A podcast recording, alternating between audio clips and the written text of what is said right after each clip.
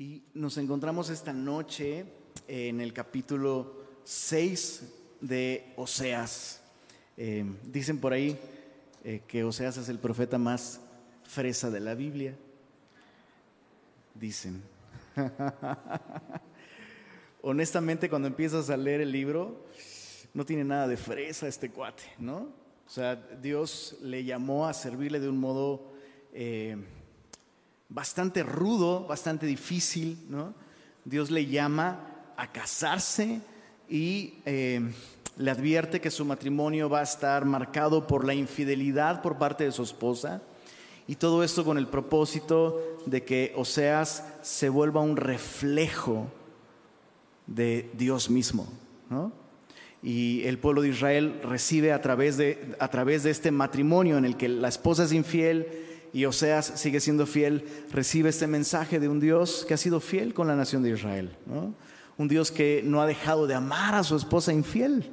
Y, hemos aprendido muchas cosas. Una, de ellas es que nuestra infidelidad jamás va a anular la fidelidad de Dios. Nuestra infidelidad jamás va a llevar a Dios a sernos infiel, pero nuestra infidelidad nos impide disfrutar de su amor disfrutar de su gracia, disfrutar de su amistad. Y em, vemos justamente en este libro cómo Dios comienza a razonar con su pueblo y Dios le hace ver a su pueblo las maneras en las que le ha sido infiel. Em, y creo, creo que eso es algo muy común para todos nosotros, ¿no? No nos gusta. no nos gustan esas conversaciones en las que tenemos que escuchar en qué estamos mal o, o a alguien le encanta. ¿Para que no? No nos gusta. Pero, pero son conversaciones y son eh, verdades y son cosas que Dios quiere tratar con su pueblo. Así que Dios está usando a Oseas para, eh, eh, desde los capítulos 4 al 8, Dios a través de Oseas está denunciando la infidelidad de su, pueblo y Dios está pues literalmente acusando a su pueblo de infidelidad. y esas acusaciones no son eh, eh, suposiciones, ¿no? no son especulaciones, Dios presenta pruebas, pruebas contundentes de esa infidelidad. Y yo quisiera invitarte a que el día de hoy, mientras terminamos esta sección en donde Dios está presentando esas pruebas, nos examinemos a nosotros mismos y veamos si en, nuestras, en nuestra vida hay rasgos de esta infidelidad hacia, hacia, hacia Dios y que hoy volvamos a Él. Bueno, capítulos 4 al 8 son eso, la acusación de Dios eh, por la infidelidad de su pueblo. Y estamos a la mitad de esa sección, en el capítulo 6, en el verso 7, dice así, mas ellos, esto es el pueblo de Dios, cual Adán traspasaron el pacto.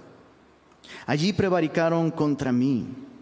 Galaad, ciudad de hacedores de iniquidad, manchada de sangre, y como ladrones que esperan a algún hombre. Así una compañía de sacerdotes mata en el camino hacia Siquem. Así cometieron abominación.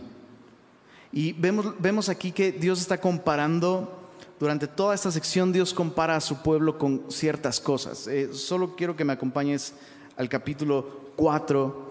En el verso 4 dice, como los que resisten al sacerdote. Así es el pueblo. Es decir, no están pecando por ignorancia, sino están pecando contra la revelación de Dios.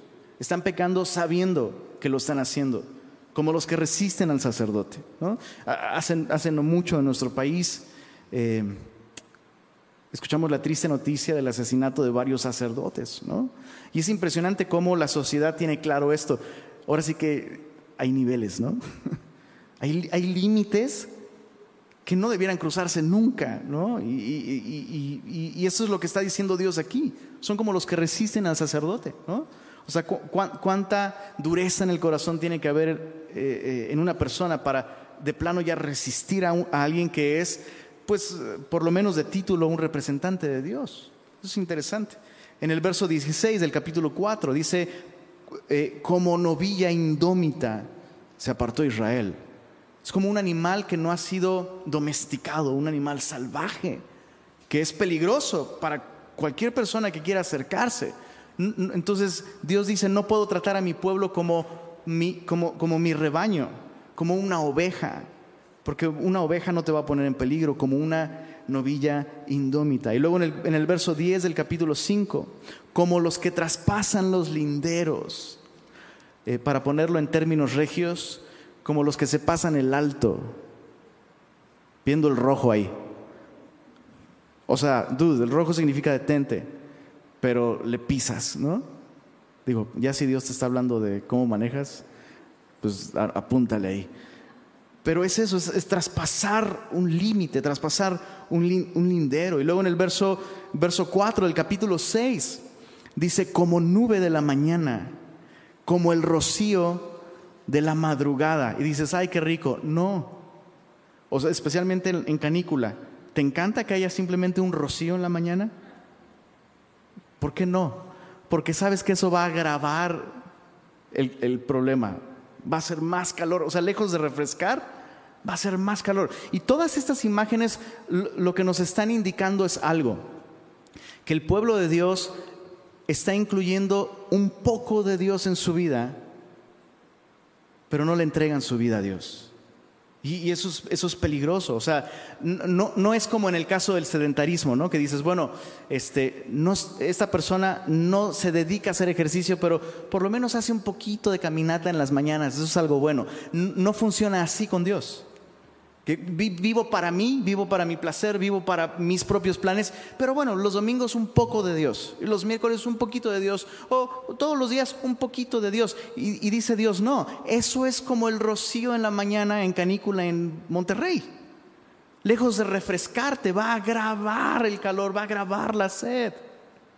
Es peor para ti. Y básicamente lo que Dios está diciendo con todas esas imágenes es, toma una decisión, por favor o sé infiel, abiertamente infiel, o regresa y dame todo tu corazón.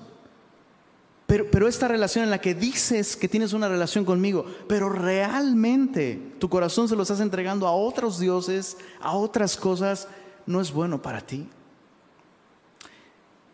Dicen en el verso Verso 10 dice, en la casa de Israel he visto inmundicia, allí fornicó Efraín, se contaminó Israel, para ti también, oh Judá. Recuerda que Oseas está profetizando principalmente al reino del norte, ¿no? Israel o Efraín, las diez tribus del norte, pero aquí de pronto dice, para ti también, oh Judá, está preparada una ciega cuando yo haga volver el cautiverio de mi pueblo. Y el contexto es un contexto de juicio. Y eso es interesante. Gálatas capítulo 6, versículo 7. ¿Quieres memorizarte este versículo? Gálatas 6, 7. Dios no puede ser burlado. Todo lo que el hombre sembrare, eso también segará. Ahora fíjate lo que dice aquí, volvamos a leer. Para ti también, oh Judá, está preparada una ciega. Y dice aquí, cuando yo haga volver el cautiverio de mi pueblo. Faltan años para que el pueblo sea llevado cautivo y el pueblo va a estar 70 años en cautividad y después de 70 años va a regresar y Dios dice, todo lo que estás sembrando ahorita vas a cosechar en 70 años. Y eso es algo que tú y yo no debemos tomar a la ligera. Es la ley de la siembra y la cosecha.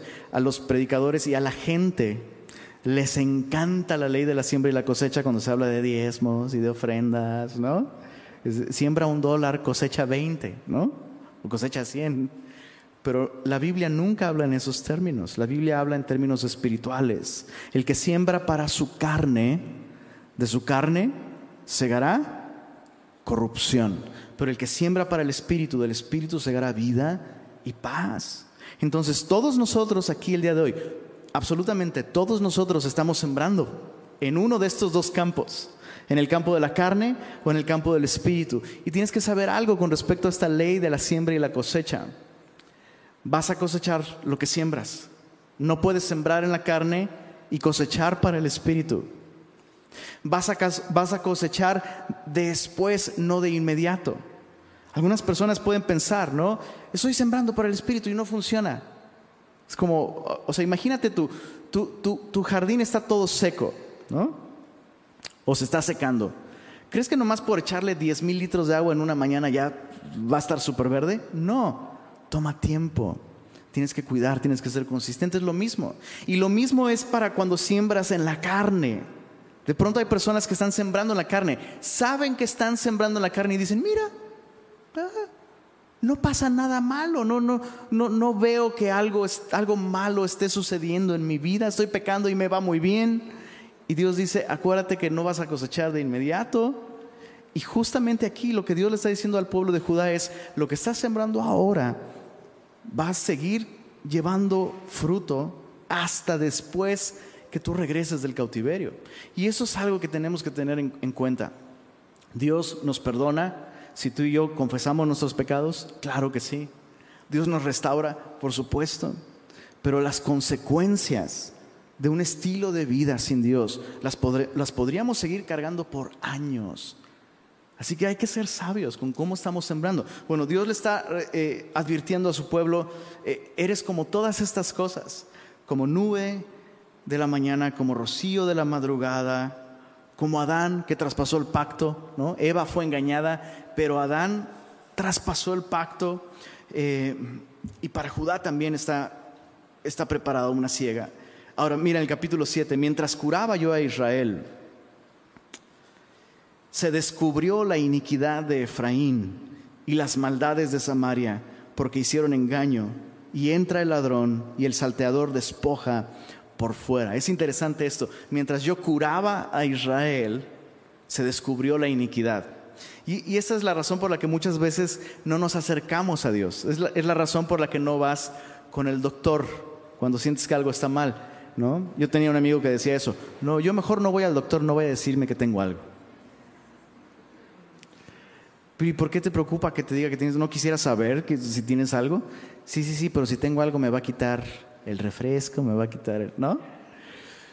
Es lo que sucede cuando vas con el doctor y, tú piensas que tienes algo sencillo y el doctor te dice, no, tienes que hacer cambios en tu vida, estás más mal de lo que pensabas, pero no hay problema, solo haz estos cambios, cambia tu dieta, toma agua, deja de echarle azúcar al café. Y es la razón por la que muchas veces no queremos acercarnos al Señor. Es lo que Dios le está diciendo aquí a la nación de Israel. Hey, em, em, empecé a tratar con ustedes y entonces se descubrió el verdadero problema. No, no era algo tan sencillo. Mira, en el verso 2 comienza a, revelarnos la, extensión, la profundidad del problema. Dice, no consideran en su corazón que tengo en memoria toda su maldad.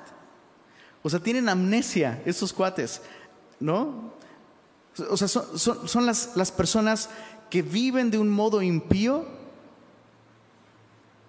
todo un día y al día siguiente niegan todo, no se acuerdan, literalmente no se acuerdan, lo, lo han olvidado. Dice, ahora les rodearán sus obras, delante de mí están. Con su maldad alegran al rey y a los príncipes con sus mentiras. Todos ellos son adúlteros y siguen las analogías. Mira, como horno, son como horno encendido por el hornero que cesa de avivar el fuego después que está hecha la masa, hasta que se haya leudado. En el día de nuestro rey, los príncipes lo hicieron enfermar con copas de vino, extendió su mano con los escarnecedores, aplicaron, mira esto, el verso 6, o sea, el problema no solo es amnesia, el problema es un problema cardíaco, aplicaron su corazón semejante a un horno, a sus artificios, esto es, a sus planes. Eh, eh, Artificios nos habla de eh, planes cuidadosos para llevar a cabo algo. Y tú y yo sabemos de lo que está hablando aquí. Porque para pecar somos súper creativos, ¿verdad? O sea, nuestra mente, nuestro corazón son capaces de literalmente aplicarse un objetivo pecaminoso y hacemos planes y resolvemos obstáculos y cómo voy a tapar mis rastros y, lo, y primero voy a hacer eso luego y tienes todo eso ahí en tu mente y literalmente estás calentando tu corazón como un horno, ¿no? Lo estás, estás avivando un fuego impío en, el corazón. Y dice, aplicaron su corazón semejante a un horno a sus artificios. Toda la noche duerme su hornero, pero mira, a la mañana está encendido como llama de fuego. Cualquiera, cualquiera que ha preparado un eh, hombro de cerdo, ¿cuántos han hecho un hombro de cerdo en su Weber? ¿No? O pulled pork o lo que sea, ¿no? Sabes que eh, una vez que avivas el fuego, no va a ser posible apagarlo así, como, bueno, no, mejor no. Y, y esa es la idea. Personas que han escogido llevar su corazón a un punto en el que no hay retorno. ¿Se, entiende? O sea, han, avivado en su corazón una llama que no va a ser posible apagar así como así. O sea, uno no llega a esos extremos de inmoralidad y de maldad, y para esos efectos tampoco uno llega a una vida ardiente de piedad de la noche a la mañana. Se requiere decisión. Estas personas hicieron un compromiso con los deseos de su corazón, aplicaron su corazón a eso. Y dice el verso 7, todos ellos arden como un horno y devoraron a sus jueces, cayeron todos sus reyes, no hay entre ellos quien a mí clame. Efraín se ha mezclado con los demás pueblos. Efraín fue torta no volteada. Y esta es una imagen tan gráfica y, que describe, y creo que es una analogía muy clara, ¿no? Es, una torta, no, pienses en una de las, de la purísima, ¿no? Con harto aguacate. piensa, piensa en un pan árabe, ¿no? O una tortilla de harina, es eso. Entonces imagínate una tortilla de harina no volteada. ¿Va a servir al final? ¿Sirve para algo? No, no sirve. Y Dios está advirtiendo a su pueblo sobre esto. Ese es el problema. Te has mezclado con los pueblos y tu vida, tu vida es como una torta no volteada. Tienes una cara para el pecado y una cara para la religión. Tienes una cara para la maldad. un lado de tu vida está completamente entregado a la maldad, pero otra cara la tienes para mí.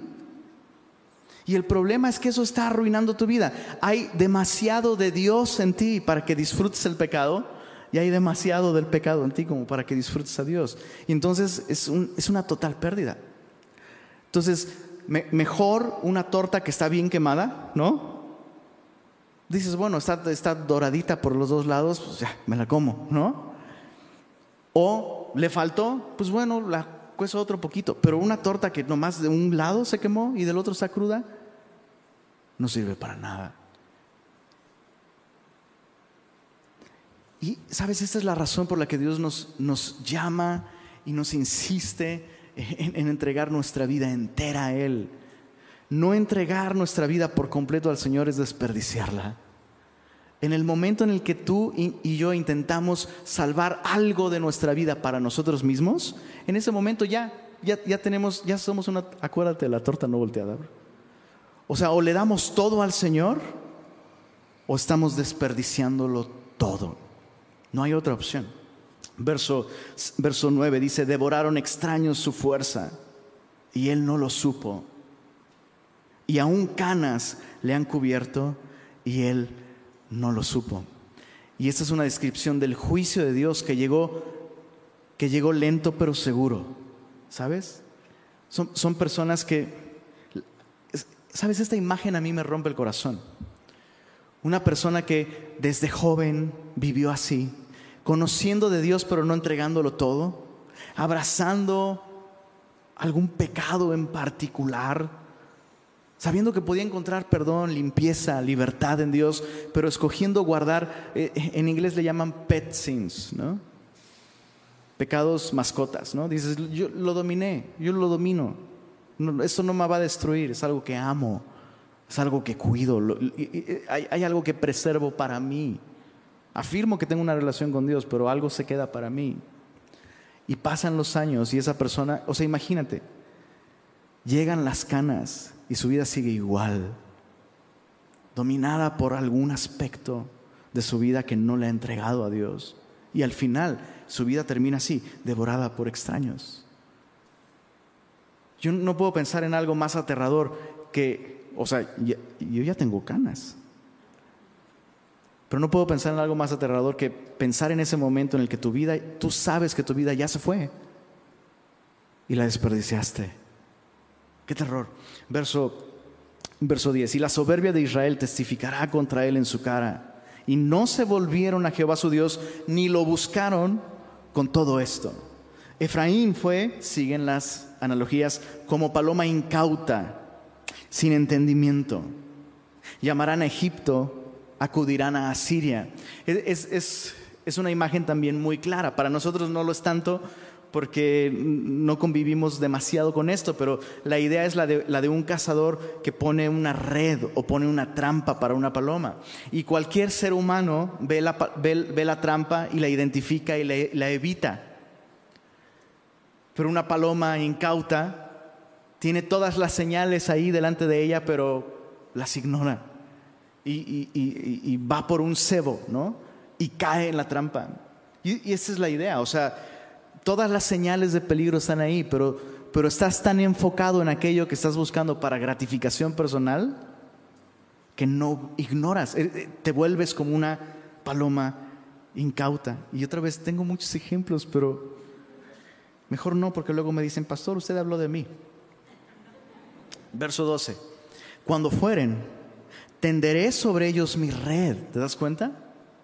Les haré caer como aves del cielo. Les castigaré conforme a lo que se ha anunciado en sus congregaciones. O sea, Dios les advirtió, vas rumbo al peligro, vas a acabar destruida, vas a terminar eh, literalmente perdiendo tu vida. Ay de ellos, porque se apartaron de mí. Ese es el gran lamento de Dios, ¿sabes? O sea, Dios no odia el pecado porque es un aguafiestas. Dios odia el pecado porque el pecado nos aparta de Él y de su amor. Ay de ellos se apartaron de mí, destrucción vendrá sobre ellos, porque contra mí se rebelaron. Yo los redimí y ellos hablaron mentiras contra mí. Y sabes, muchas veces cuando escogemos cuando escogemos pecar contra Dios, lo justificamos, la única manera de justificar nuestro estilo de vida pecaminoso es mintiendo. No, es que tuve que hacer esto porque no sé, tuve que robar porque Dios no me proveía. Es que tuve que hacer esto, tuve que mentir porque Dios no me ayudaba.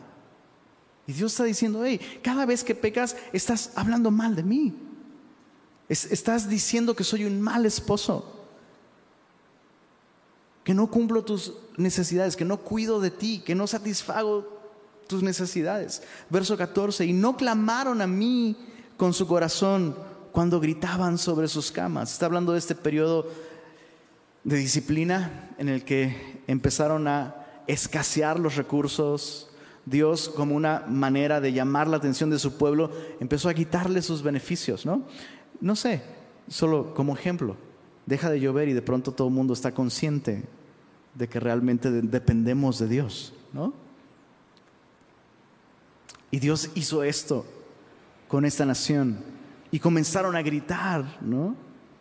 Pero mira, el verso 14 dice, para el trigo y el mosto se congregaron, pero se rebelaron contra mí. O sea, no me buscaban a mí, buscaban mis dones, buscaban mi bendición, buscaban mi protección, buscaban mi gracia, buscaban mi paz.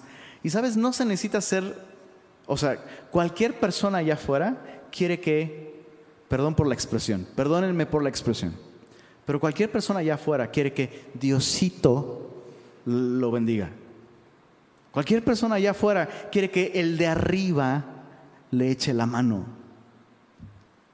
Y ven a Dios así, como el de arriba, como Diosito, como mi cuate, como el jefe. No como el esposo, no como alguien que es digno de su amor, sino, eh, no sé, como un Santa Claus cósmico, ¿no? Haz ciertas cosas, pucha ciertos botones y Dios te bendice. Y Dios está, pues eso, denunciando esta actitud por parte de su pueblo. Dice el verso 15, y aunque yo les enseñé y fortalecí sus brazos, contra mí pensaron mal. Volvieron, pero no al Altísimo. Y, y este es el clásico caso de una persona que aparentemente cuando las cosas comienzan a estar mal, aparentemente la persona reacciona y se vuelve a Dios. Y, dice el Señor, bueno, volvieron, pero realmente no volvieron a mí, volvieron a su religiosidad, volvieron a su vida doble.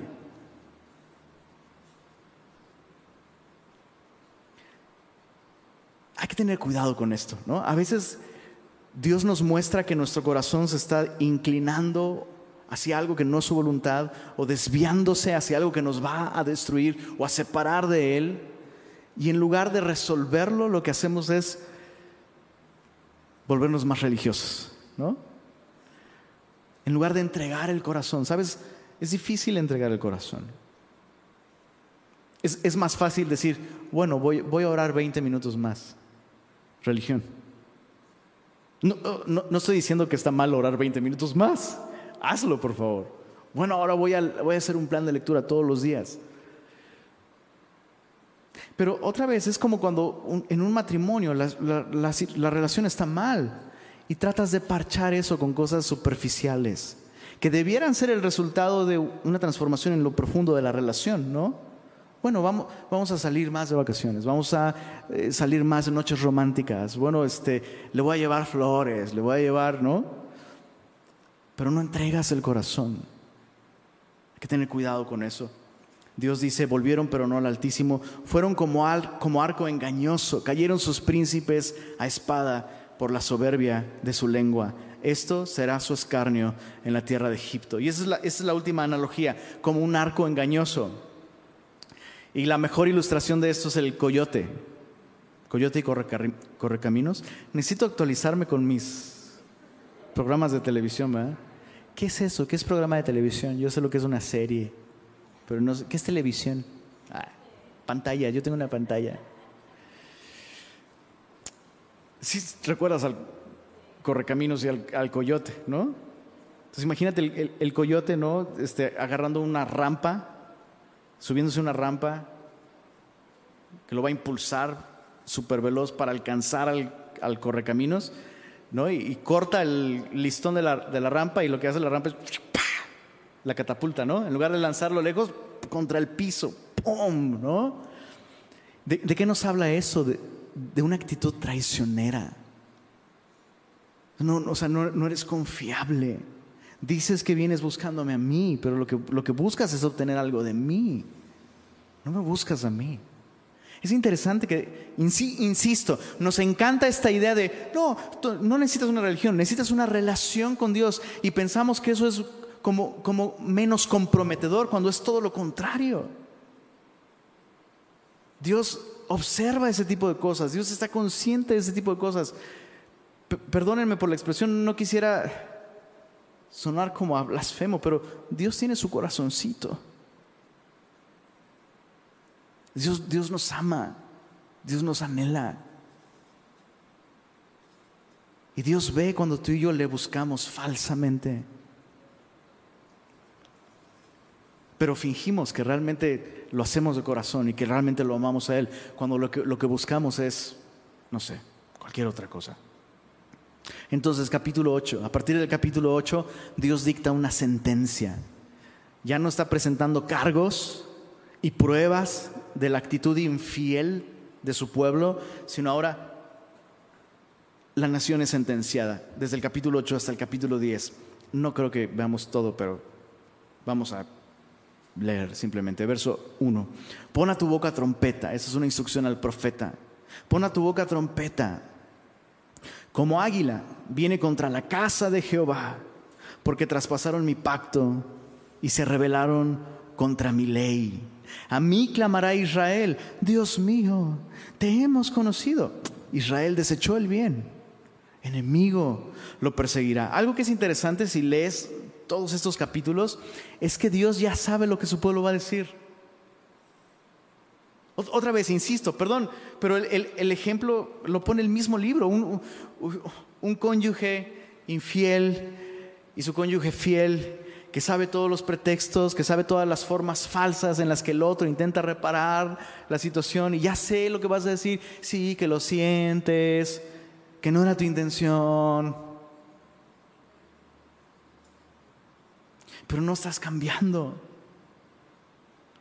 ¿Y, ¿no, te, ¿no te parece increíble? ¿No te parece increíble que Dios puede relacionarse con nosotros de esa manera tan, tan honesta y decir, no me, no me digas esto de nuevo? O sea, ay Dios mío, te hemos conocido, pero estás desechando el bien. Yo no te puedo salvar en esos términos. No puedo salvarte en esos términos. Enemigo te perseguirá. Ellos establecieron reyes, pero no escogidos por mí. Constituyeron príncipes, mas yo no los supe. De su plata y de su oro hicieron ídolos para sí, para ser ellos mismos destruidos. Tu becerro, oh Samaria. Es una eh, denuncia sobre este ídolo que construyeron y que estaba en Samaria. Eh, tu becerro, oh Samaria, te hizo alejarte. Se encendió mi enojo contra ellos hasta que no pudieron alcanzar purificación. Y yo veo esto en la Biblia una y otra vez. Es algo que veo a lo largo de toda la Biblia. Hay un punto de no retorno, chicos. Hay un punto de no retorno. Cuando nosotros nos alejamos del Señor, sí, sus misericordias son nuevas cada mañana, su gracia es asombrosa, por supuesto, pero hay una línea. Y, la Biblia no me dice a los cuantos pecados, a los cuantos días, la Biblia no me especifica, solo la Biblia me advierte. Hay un punto de no retorno, que si tú lo cruzas, resistiendo el llamado de Dios a volver a Él, ya no hay vuelta atrás. lo estás viendo en el verso 5, está clarísimo. Hasta que no pudieron alcanzar purificación.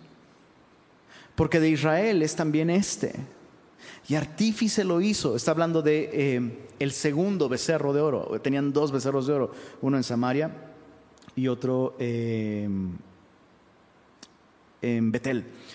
Dice, eh, artífice eh, lo hizo, no es Dios, por lo que será deshecho en pedazos el becerro de Samaria, porque sembraron viento y otra vez, otra vez la ley de la siembra y la cosecha. Sembraron viento y torbellino segarán. No tendrán mies ni espiga, harina, y si la hiciere extraños la comerán. Y una vez más, Dios insiste en advertirles sobre esto. Eh, sembraron viento y cosecharon torbellino. Entonces, una vez más, acuérdate de esta ley de la siembra y la cosecha. No solo cosechas lo que siembras, lo cosecharás después, mucho después de que lo sembraste, pero además vas a cosechar mucho más de lo que sembraste. Por eso, es, eh, por eso es tan peligroso cuando tú y yo estamos conscientes de un pecado en particular en nuestra vida y lo permitimos. Lo que hacemos es sembrarlo. Y tú conoces los efectos de esto, ¿no? Una persona eh, em, empieza a relacionarse, una persona empieza a relacionarse con el sexo opuesto de un modo no adecuado. Y volviendo a la analogía del matrimonio, ¿no? Un esposo empieza a ver a sonreír de un modo que no debiera hacerlo a otra persona que no es su esposa. Y primero comienza como infidelidad emocional. Empieza a platicar más con esta persona, a admirar más a esta persona, a respetar más a esta persona. Y eh, lo que está haciendo esa persona es sembrar. Y dice, bueno, pero ¿es pecado que platique con esa persona? Y eso es lo complicado, ¿no? Que la respuesta sería, pues no, no es pecado. Pues no la estoy besando, no estoy acostándome con ella, no, o sea, es mi amiga. Pero se empieza a sembrar algo que no está bien. Y luego empiezas a cosechar más de eso, más de lo que puedes manejar. Y luego empieza el contacto físico. Empiezan conversaciones que, que ya no debieran ser. Y finalmente, infidelidad. ¿Cómo, comenzó todo? No fue de la noche a la mañana, insisto. Entonces, si el día de hoy tú estás consciente de algo que Dios, sabes que Dios está diciendo, no quiero esto en tu vida, es el momento de parar. Y hay esperanza, es posible parar. Si el día de hoy escuchas su voz, por eso la Biblia dice, no endurezcas tu corazón. Si el día de hoy escuchas su voz, eso significa que hoy aún no has cruzado ese punto de no retorno y hay gracia disponible para ti. Vas a, vas a seguir cosechando consecuencias, hábitos, impulsos, vas a, vas a seguir luchando con eso. Pero puedes renunciar a eso el día de hoy y empezar a sembrar algo distinto. Eso es justamente lo que Dios le dice a su pueblo. Acompáñame al capítulo, capítulo 10.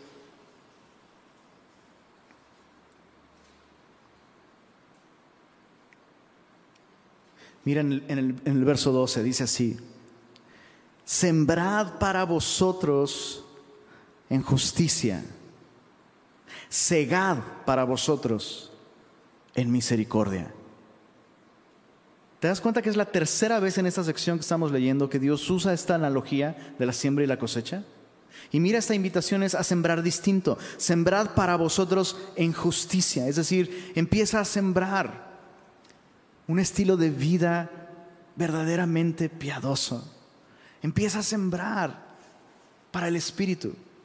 Siembra en justicia y segarás para ti en misericordia. Eh, misericordia eh, en, hebreo es una palabra que nos habla de un amor fiel.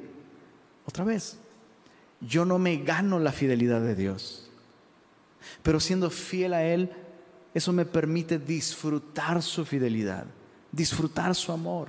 Él me ama siempre.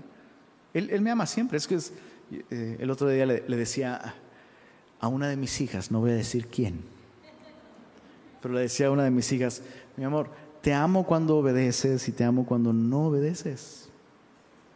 Eres hermosa cuando obedeces y eres hermosa cuando no obedeces, pero cuando no obedeces me caes mal. Te sigo amando, pero me caes muy mal.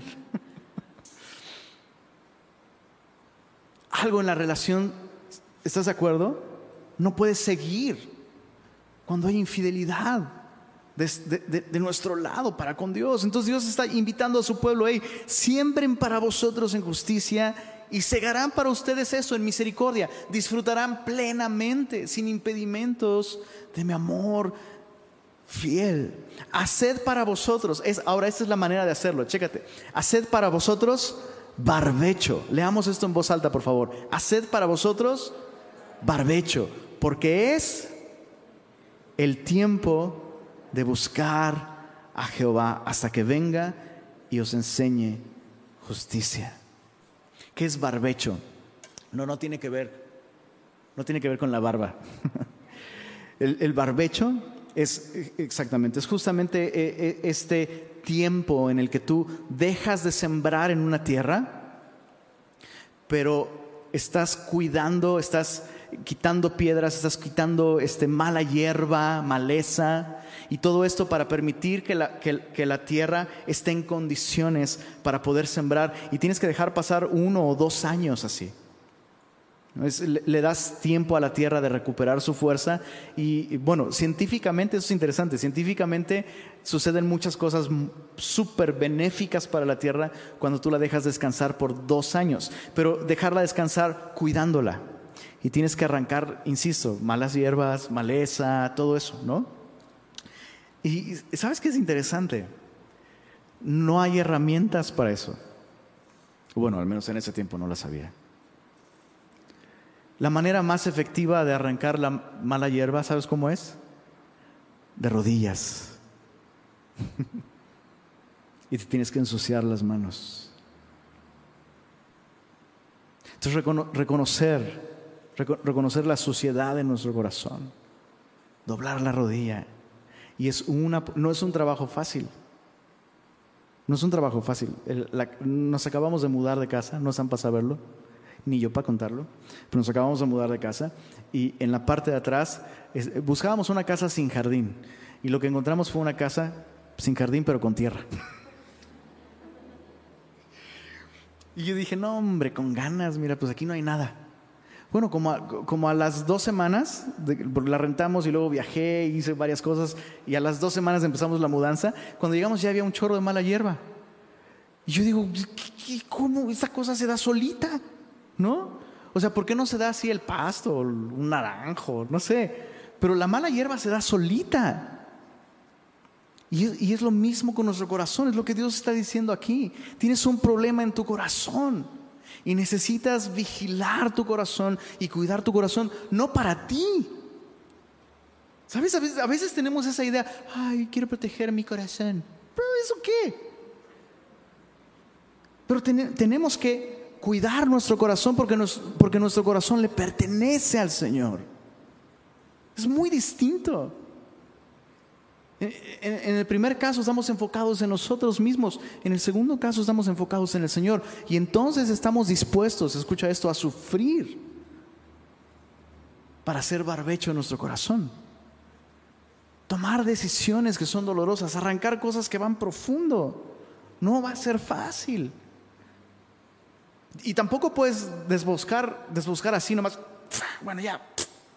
Tienes que hacerlo despacito. Porque si no, nada más cortas lo de arriba y la raíz sigue allá abajo.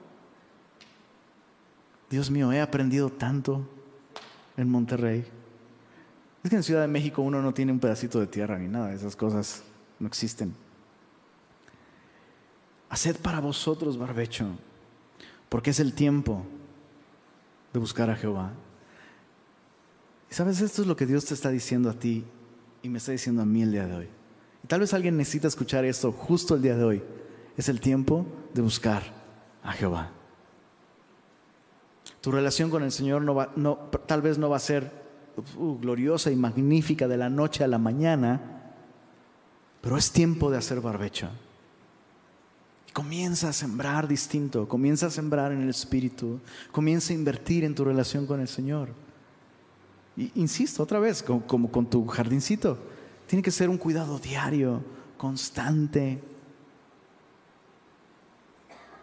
fiel, cuidado fiel. Dice el verso 13, habéis arado impiedad, segasteis iniquidad, comeréis fruto de mentira, porque confiaste en tu camino y en la multitud de tus valientes. Por tanto, en tus pueblos se levantará alboroto, y todas tus fortalezas serán destruidas, como destruyó Salmán a Betarbel en el día de la batalla, cuando la madre fue destrozada con los hijos. Está haciendo referencia a eventos históricos pasados traumáticos para la nación de Israel. Dice el verso 15, así hará a vosotros Betel. Este es el otro lugar donde había otro becerro. La idea es tu idolatría. Todo lo que sembraste de tu idolatría va a ocasionar esto. No puedes saltarte la cosecha de esto que ya sembraste. Va a venir la consecuencia de todo un estilo de vida adorando otras cosas que no soy yo. Así hará a vosotros Betel por causa de vuestra gran maldad. A la mañana será del todo cortado el rey de Israel. Y pudiera parecer confuso, como, bueno, que Dios los está llamando a volver, pero los está amenazando con que les va a hacer cosas malas. No, Dios lo que está diciendo es, vas a cosechar lo que sembraste todos estos años, pero hoy puedes comenzar a sembrar distinto. Van a venir consecuencias. Esas consecuencias no te las puedes saltar, pero puedes comenzar a sembrar distinto, puedes comenzar a vivir distinto el día de hoy. Y sabes, puedes enfrentar las consecuencias con esperanza porque ahora estás bien conmigo. Y muchas veces eso, las consecuencias de nuestros pecados y cosechar todo lo que sembramos de nuestra carne, fíjate qué interesante, Dios muchas veces usa eso, esa cosecha, para probar lo genuino de nuestro arrepentimiento. Porque cuando estás verdaderamente arrepentido, aceptas las consecuencias de aquello que sembraste. Y las puedes soportar porque sabes que Dios te ama y que has vuelto a Él. ya no importa, ¿sabes? Ya no importa. Bueno, perdí mi salud, perdí mi trabajo, perdí años, perdí mi familia, perdí a mis hijos. No es que no, es que no me duela, pero no soy resentido con Dios. Pero no estoy buscando que Él solucione estas cosas en mi vida, estoy buscando que Él gobierne mi corazón. Chicos, ¿sí se entiende esto? déjame terminar leyéndote dos textos bíblicos. Eh, bueno, terminamos el capítulo 10, pero algo clave en el capítulo 9 de Oseas. Ese es el primer texto, el penúltimo texto de esta noche. Mira el, el verso 1. No te alegres, oh Israel hasta saltar de gozo como los pueblos, pues has fornicado apartándote de tu Dios. Amaste salario de, ramera en todas las eras de trigo. Son palabras muy fuertes, pero lo que Dios está pidiéndole a su pueblo es, no te alegres. Hay veces, especialmente, insisto, cuando nuestra relación con Dios está rota y Dios nos llama a volver y Dios nos llama al arrepentimiento, no nos podemos saltar este paso en el que tú y yo nos dolemos por nuestro pecado. Es muy fácil dolerse por las consecuencias de nuestro pecado. Eso es fácil, ¿no? Pero lo que Dios está llamando a su pueblo aquí es a dejar que Dios produzca en ellos un verdadero arrepentimiento. Y el segundo texto que yo quiero eh, considerar esta noche para terminar es 2 de Corintios 7. Perdóname, yo sé que normalmente no hago esto de irnos a otros pasajes cuando estamos eh, en el Antiguo Testamento, pero Segunda de Corintios 7 nos habla justamente de esto, ¿no? Este llamado a no alegrarnos. Es chistoso porque como que el día de hoy hay una demanda de alegría, ¿no? Todos los cristianos quieren salir alegres de su tiempo con Dios, de su tiempo devocional. Y, escucha esto, claro, claro que Dios, Dios quiere llenarnos de gozo y la vida cristiana está llena de eso, pero cuando hay pecado en nuestra vida, cuando hay pecado en nuestra vida, que Dios está señalando y Dios está diciendo, necesitas dejar esto y volver, Dios quiere producir en nosotros tristeza. Y ese es un concepto extraño. No, o sea, como que casi, casi, algunos tal vez están rasgando las vestiduras ahorita. ¿No? ¿Cómo que Dios quiere que esté triste? Sí cuando hay pecado. Mira, capítulo 7 de 2 de Corintios, es Pablo escribiéndole a esta iglesia y dice, porque aunque os contristé con la carta, no me pesa, aunque entonces lo lamenté, porque veo que aquella carta, aunque por algún tiempo os contristó. ¿Qué es contristar? Es entristecer a lo máximo, ¿no? Es causar el, mayor dolor que sea, que sea posible. Entonces Pablo está haciendo referencia a una carta que les mandó a los corintios y justamente los corintios estaban en infidelidad con Dios. Y no voy a entrar en los detalles, solo estaban como el pueblo de Israel. Decían que tenían una relación con Dios, pero estaban, no manches, estaban, no. Los entregarías a Satanás si supieras cómo estaban, ¿no? Dirías, ¿estos son cristianos? Claro que estos no son cristianos. Entonces Pablo les escribe una carta tan severa, tan dura, que Dios usó en su momento, pero Dios dijo, ¿sabes qué? este, esa carta no va a estar en el Nuevo Testamento. Entonces no tenemos esa carta aquí. Imagínate, ¿cuán dura habrá estado esa carta que Dios dice, eh, o sea, sí, pero no en la Biblia? Verso, verso 9, y, mira, dice, ahora me gozo no porque hayáis sido contristados, sino porque fuisteis contristados, ¿qué dice ahí? Para arrepentimiento, porque habéis sido contristados, según Dios, para que ninguna pérdida padecieseis por nuestra parte. Es decir, esa tristeza que Dios produjo en ustedes los llevó a restaurar su relación con Dios y su relación con nosotros de modo que es como si aquí no hubiera pasado nada. Hay casos en los que Dios permite una restauración así. Pero el punto es este.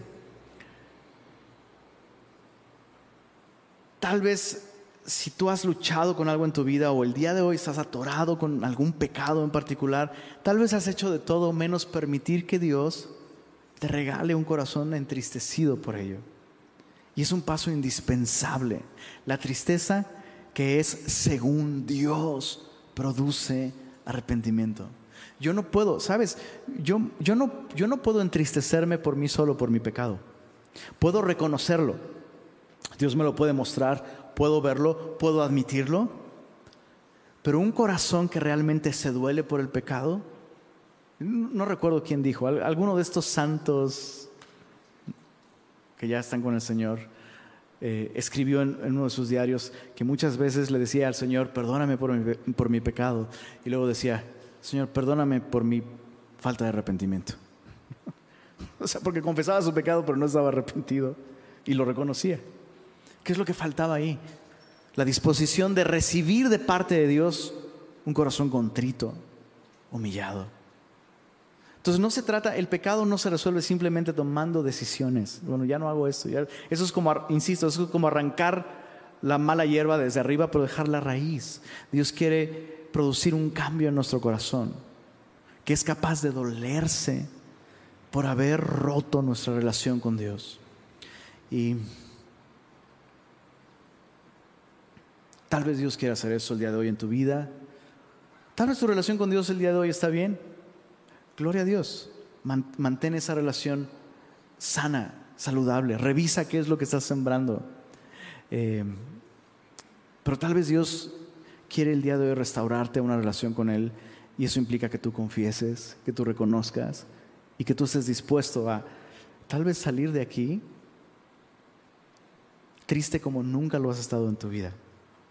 Y yo quisiera que nos tomáramos un tiempo para esto, para reconocer la fidelidad de Dios. Y si hay algo que confesar el día de hoy, confiésalo. Él está aquí, Él nos escucha, Él nos ama. Si estás oyendo esto, quiero insistir, si estás oyendo esto el día de hoy, significa que hay tiempo para ti, que hay gracia para ti, que hoy es un día aceptable, que hoy puedes volver a una relación correcta con el Señor. Señor, queremos reconocer tu fidelidad en nuestra vida. Queremos admitir, Señor, que hemos fallado muchas veces y que si nuestra relación contigo ha perseverado a través de los años, es porque tú has sido fiel, Señor. Tú no nos has abandonado. Tú no nos has dejado, Señor. Tu gracia se ha extendido de una manera impresionante en nuestra vida, Señor. Y una y otra vez, Señor. Es, es, tan cierto esto, Señor, que si confesamos nuestros pecados, tú eres fiel y eres justo para perdonarnos y para limpiarnos de toda maldad. Y queremos rogarte esto, Señor, que si el día de hoy hay un pecado evidente en nuestra vida, del que estamos conscientes, Señor, hay algo que estamos sembrando y que sabemos que no es en el Espíritu y que no es para tu gloria. Permítenos no solo reconocerlo, Señor, sino recibir de tu buena mano un, un cambio en nuestro corazón. Permítenos no solamente entender por qué están mal algunas cosas, Señor, sino dolernos, Señor. Dolernos. No con un dolor que nos condena, Señor, sino con un dolor que nos lleva a ti.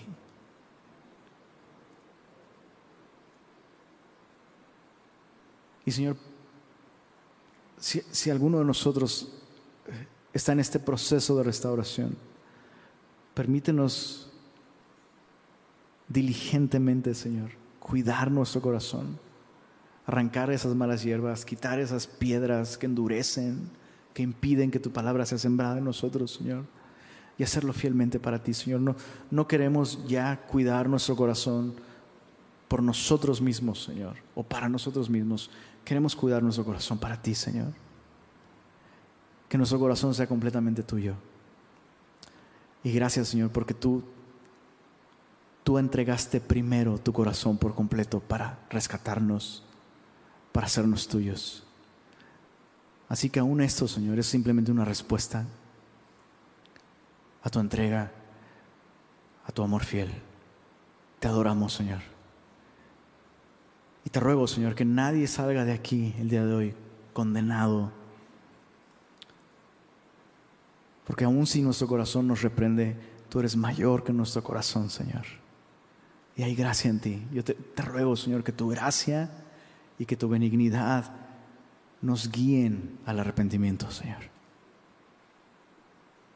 Y haz de nosotros una iglesia que dé fruto.